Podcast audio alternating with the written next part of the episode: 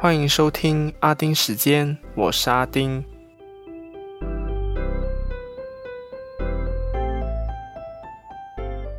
这星期希望大家都过得安好。今天要讲的东西很多，所以赶快开始吧。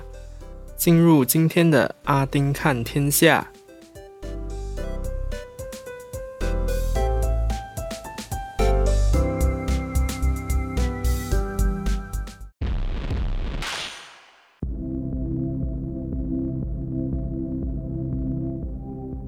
先来看到大马的 COVID-19 疫情。过去这星期，疫情又继续恶化了，死亡人数、确诊人数的记录呢，都一直在刷新。目前确诊人数的新高是二十号的六千八百零六宗，死亡人数的新高也是二十号，有五十九人病逝。截至二十一号的中午十二点。我国单日新增六千四百九十三宗病例，四千五百零八人痊愈，五十人病逝。对比上星期，累计病例从四十六万两千一百九十宗来到四十九万八千七百九十五宗，痊愈人数从四十一万八千八百九十七人来到四十四万四千五百四十人。死亡人数从一千八百二十二人来到两千一百四十九人，活跃病例从四万一千四百七十一宗来到五万两千一百零六宗，全国加护病房使用率已经来到八十三趴。那医护人员，谢谢你们，请你们继续加油。身为人民的我们呢，就请继续认真做好防疫的工作。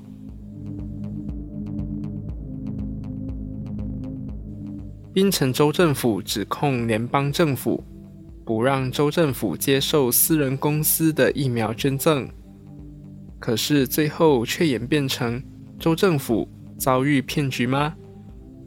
先说这篇很长哦，事情是这样的。属于民主行动党的首席部长曹冠友和前槟城首席部长林冠英，在五月十八号指控，在二月一号有公司来函现意，要捐赠两百万剂科兴疫苗给宾州政府，州政府便寻求该州卫生局的意见，卫生局则认为要咨询卫生部，州政府秘书。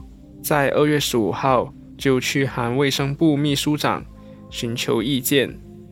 卫生部秘书长在三月十二号回函说，州政府不必接受，因为疫苗施打计划开始了，也就是拒绝了他们接受疫苗捐赠。所以他们指联邦政府让冰城子民没办法获得免费疫苗的机会。隔天，负责疫苗计划的科学、工艺及革新部部长 Kari Jamaludin 就回应：经过调查后，该部门也曾收到同样的人和公司的信函，要捐赠两百万剂疫苗给沙巴。但是查核信中说要捐献疫苗的人是雍七控，并没有这个人。另外，科兴生物。和本地代理商 f a r m a n i a g a 也都没接到有关捐赠疫苗公司的订单或联络。信中的新泰 Development Enterprise 传闻是在香港注册，但发现它根本不在香港注册公司的记录内。科兴方面也说不曾和这家公司有任何交涉，得出这是一场骗局。曹光友过后就发文告，要求该公司出面交代清楚。他说，卫生部当时的回函并没有说到这家公司的情况，而公开这件事是要再次质问联邦政府是否可以接受这些疫苗。现在网上也流传着寄给曹光友的信函，结果就看到很多分析文章。像是信头完全没有东西，一下来就是名字“雍气控”，然后就是东马沙巴疑似私人的地址。收信人那边笑死我，postcode 写一零五零三布劳比纳，P I N A G，正确是 P I N A N G，所以第二个 N 呢就不见了。信的内容呢就写他是大马人，是香港注册的公司新泰 Development Enterprise Limited 的经理。他在信里写要捐两百万剂科兴疫苗给州政府，也已经付了两百万美元的定金，同时也说他已经和科兴的国际代理 Miss Coco Chang 协商。但就像我说的，科兴方面呢是说没有和这间公司有任何交涉。他在信中呢也列明协商的计划。协商对象是科兴生物、槟城州政府和卫生部。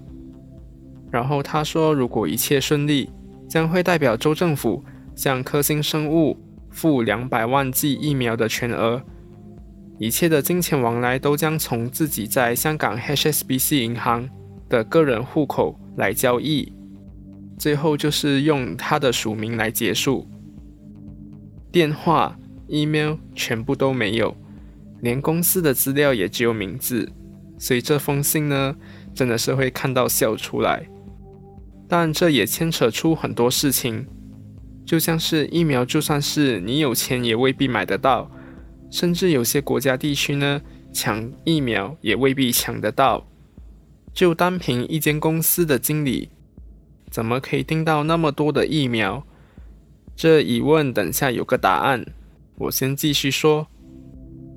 民政党槟城青年团发言人穆哈马阿斯瓦加法在五月二十号前往槟城东北景区总部报案，也呼吁首长如果觉得被骗，要赶快报警。出面指控联邦政府不给槟城接受疫苗捐赠的林冠英也说，如果凯里的指控是真的，他愿意道歉。后来。雍气控，也就是杨志光，终于现身了，说这不是骗局，他是以公司代表的身份来接洽，而不是以个人身份。他说公司的股东是中国人，所以自有一套方法可以采购疫苗。他也说，除了和槟城州政府联络，他也在年头的时候致函沙巴首长哈基基诺。要捐赠三百九十万剂疫苗，但因为那时卫生部还没有批准科兴疫苗，而被拒绝。另外，他说科兴生物要求要有卫生部或相关单位发出的证明文件，才可以采购。可是沙巴、槟城州政府、卫生部、科艺部都没发给他任何的官方信函。而且，当凯莉要求出示购买证明，显然他是没办法提供。但是他把所有相关资料，包括公司和科兴生物的微信和电邮对话，已经在二月份的时候提交给凯里的助理，但是他们至今呢都没有回复，所以没官方信函下，交易才迟迟无法完成。他也说。槟城州政府接受他的歉意，并帮他草拟捐献信函。可是他们把公司的名字“新泰 Enterprise Development” 误指为“新泰 Development Enterprise”，而且地址也写成私人地址，不是公司地址。对于凯里在没调查清楚下就指控这是场骗局，对他们造成了伤害。针对信函里没有公司信笺，他说是考虑到自己是以个人的身份协助中国股东来捐赠疫苗，才没使用信笺。可是他也说过，用公司代表身份来接洽，一下子公司，一下子个人，其实看得我晕头转向。Anyway，他对这件事呢被政治化感到很遗憾，会咨询律师。来维护他的声誉。凯里过后就有回应，他的官员在杨志光现身后联络了对方，要他出示捐赠证明来厘清误会和提供协助。我个人是觉得应该是指那个两百万美元的定金，可是对方拒绝，并回说不了，我在香港的户口里有钱。在星期五，沙巴州政府 COVID-19 事务发言人 Dadosri Masidi Manjun 就说。对疫苗捐赠事情完全不知情，没法多做评论。曹官友也针对这件事造成热议而道歉，但他也针对杨志光说，槟城行动党代替他书写信函的事是不存在的，他们根本没书写过有关信函，也已经到加兰帕达尼的警局报案。沙巴警察总监。哈扎尼·嘎扎里也证实，警方已经传召杨志光问话，但没透露他是否会被捕，所以就看这件事情过后还会有怎样的发展吧。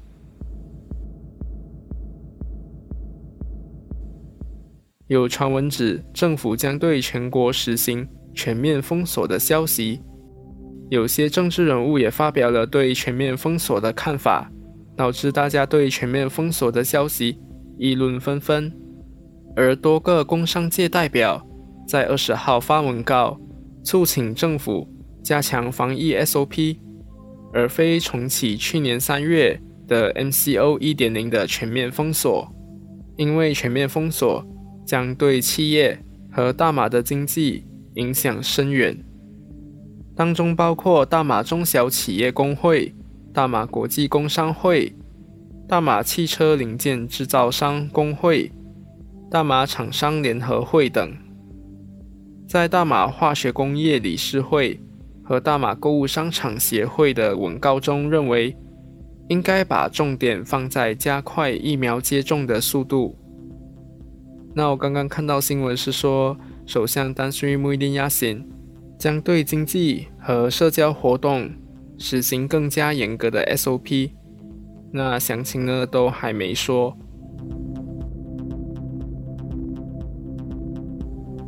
现在看到国外，台湾国内国外的疫情严峻，国内连续七天都是三位数确诊，通常都是每天增加两三百宗病例，主要病例是集中在新北市和台北市，在十九号宣布。把已经进入第三级警戒的双北地区以外的地方，都一起提升到第三级警戒，直到二十八号。措施包括外出时要全程戴口罩，停止室内五人以上、室外十人以上的聚会等等。学校也都停止到校上课，采取线上教学。台湾从五月十七号也再次开始对外封锁，禁止非中华民国国籍和没有居留证人士入境，和暂停旅客在台转机。上次封锁是在今年的一月一号到三月一号才恢复。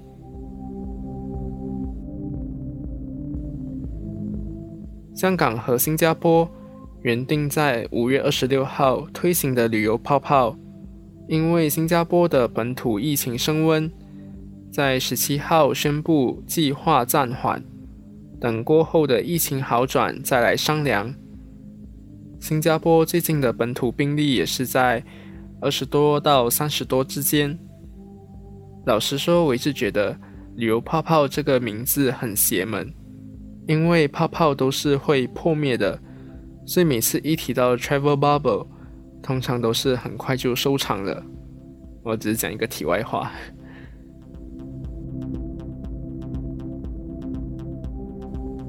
二零一四年以来最激烈的一次以巴冲突暂时停火了。以色列和哈马斯在埃及的协调下，在大马时间二十一号早上七点达成停火协议。以色列总理 Benjamin Netanyahu。的办公室指出，以色列内阁已经在周四的晚上一致同意批准埃及居中协调的停火协议。哈马斯政治局局长 Ismail hania 证实，已经接到埃及告知停火时间。路透社报道，至今已经有两百三十二名巴勒斯坦人丧命，当中包括六十五名孩童和三十九名妇女，而以色列则有十二人死亡。埃及中东通讯社则报道，开罗将分别派出两个代表团前往以色列和巴勒斯坦，以确保双方履行休战协议。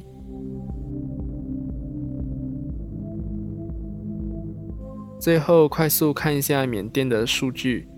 根据 Assistance Association for Political Prisoners 的统计，截至大马时间二十一号晚上九点半，共有八百一十二人被杀害，五千三百五十四人被捕，当中四千两百五十八人还在被拘留。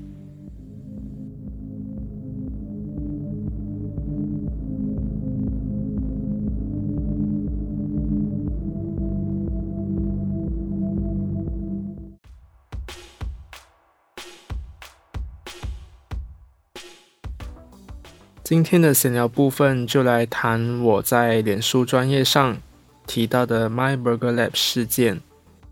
那新闻背景我在那边说比较多，这边呢就简单说一下。现在的 MCO 的 SOP 下是不能堂食的，只能打包或者是由快递来送而已。My Burger Lab 的一名员工呢，在上班之前。在餐厅内吃员工餐，结果业者差点被执法人员开罚两万五千令吉，最后变成收到警告信。但在中间的往来中，业者就有问：“那要怎么解决这个问题？”官员就说：“聪明点，躲起来吃。”好，就说到这边。其实这件事呢，我觉得。两方都有错，员工方面的确是违反 SOP。虽然业者最后逃过罚款，但老实说，员工他还是理亏的。官员的回答也是很不妥当，直接教人钻漏洞。假如有这个问题，而制定 SOP 的单位又没注意到的话，业者、协会、组织等是可以和有关单位反映。就像政府有可能落实更加严格的 MCO 的消息慢慢出来时，很多工会、商会等等都跳出来发表意见，一样的道理。所以我还是希望这个问题能够及早解决。那要看更详细的，可以到阿丁时间的脸书专业上看哦。那说到疫情，不是我要说，看大部分的台湾人都会自主封城。网络上也一直在呼吁大家要冷静，不要恐慌。相比起我们，我们的自律和公民意识还是有很大的进步空间。但也可能是因为我们已经防疫疲劳了。当初第一次封城的时候，我们都做得很棒，但是后面沙巴选举造成的疫情后，大家就已经就是。变了样，因为后面的 SOP 呢制定就千奇百怪，人民对政府的不信任，像是认为政府盖牌、执法的双重标准等，都造成了大家现在面对疫情呢是有心无力的，就觉得再怎么做病毒都不会散去，反而经济先要被搞垮。但也有很多人都是保持着。侥幸的心态，认为自己不会被抓到，或者是被感染，很多时候都还是满街跑，有的更拿着警方或者是贸工部的批准信拍拍照，而且现在死亡率也提高了，所以现在也只能期待我们能有足够的疫苗，试打速度加快，来更快达到群体免疫。那既然说到这里，就来说假消息好了。最近很多以前的假消息又卷土重来了，像是其中一个我收到茶的 EGCG 成分可以杀灭 COVID-19 病毒，但我 Google Search 茶空格 EGCG 空格病毒，就出现很多结果，但是就看到茶盒说喝茶能杀死 COVID-19 病毒的说法，目前并没有科学证明是有效的。其实查核是可以很容易的，不是你想象中那么难。有时候 Google Search 打关键字就有了，尤其是已经被核实过的，基本上都会跳出来。所以我想说的是，很多人都很喜欢问身边的人：“诶，这个消息是不是真的？”就保持着先传再说，以防万一这样的心态。但是有时候问多了，就会觉得有点烦。所以我想说的是，在你转消息转到那么轻松之前，可以先自己上网找一下有没有相关的结果，这并不难。其实大家都可以当事实查核人员，毕竟你也不希望自己传的东西被人打脸，说你散播假消息嘛。但是我要靠北一件事。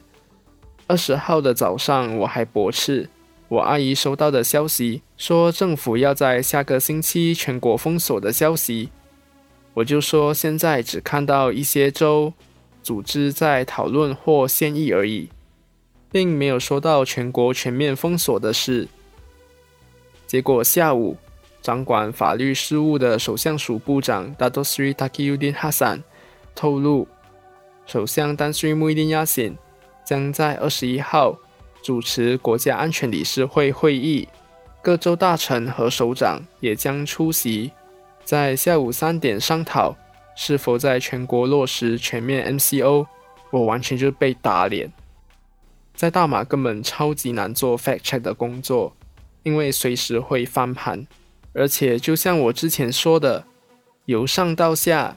整天都在放消息探水温，人民整天在真真假假之间。